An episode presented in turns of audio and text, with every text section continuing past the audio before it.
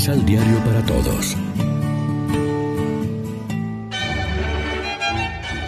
Proclamación del Santo Evangelio de nuestro Señor Jesucristo, según San Mateo.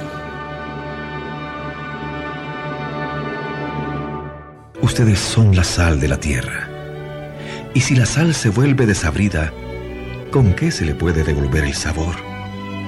Allá no sirve para nada, sino para echarla a la basura o para que la pise la gente. Ustedes son luz para el mundo. No se puede esconder una ciudad edificada sobre un cerro.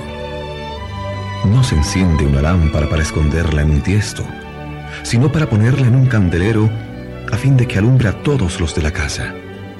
Así pues, debe brillar su luz ante los hombres, para que vean sus buenas obras y glorifiquen al Padre de ustedes que está en los cielos.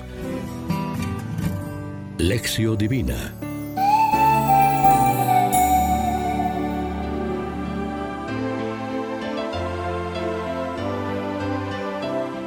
Amigos, ¿qué tal? Hoy es martes 7 de junio y a esta hora, como siempre, nos alimentamos con el pan de la palabra.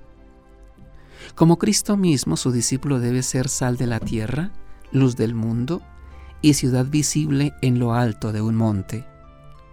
Las tres imágenes convergen en una misma dirección. Testimonio personal de la vida del creyente al servicio de los demás. Bella manera de definir el cometido del cristiano. Ser sal de la tierra, sal humilde, fundida, sabrosa, que actúa desde dentro, que no se nota, pero que es indispensable. Gozosa responsabilidad la nuestra, descubrir el rostro auténtico y la cara oculta de Dios, ser la sal y el sabor de la vida, ser gracia festiva, ser esperanza y optimismo para el tedio y el aburrimiento de la existencia.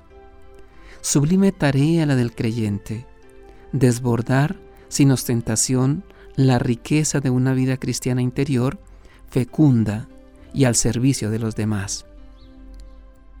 Cada uno de nosotros debemos preguntarnos hoy cómo podemos colaborar y en qué medida hemos de ofrecer los talentos recibidos de Dios a un mundo que necesita desesperadamente nuestras buenas obras, como la sal y la luz, para conocer y bendecir a Dios, el Padre de todos que está en el cielo. No podemos perder el sabor y la luminosidad cristiana diluyéndolos en palabrería, ni siquiera en meras prácticas piadosas.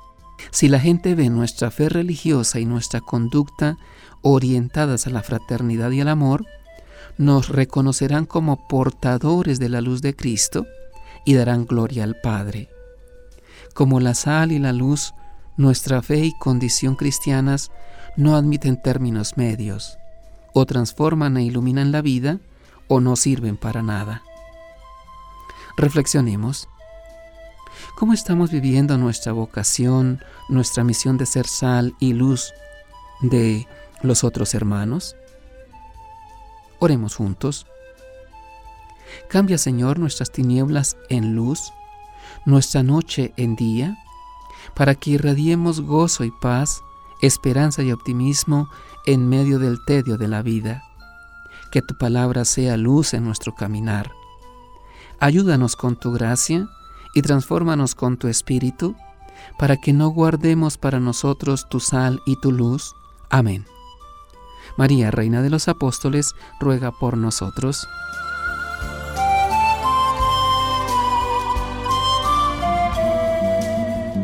Complementa los ocho pasos de la Alexio Divina adquiriendo el emisal Pan de la Palabra en Librería San Pablo o distribuidores.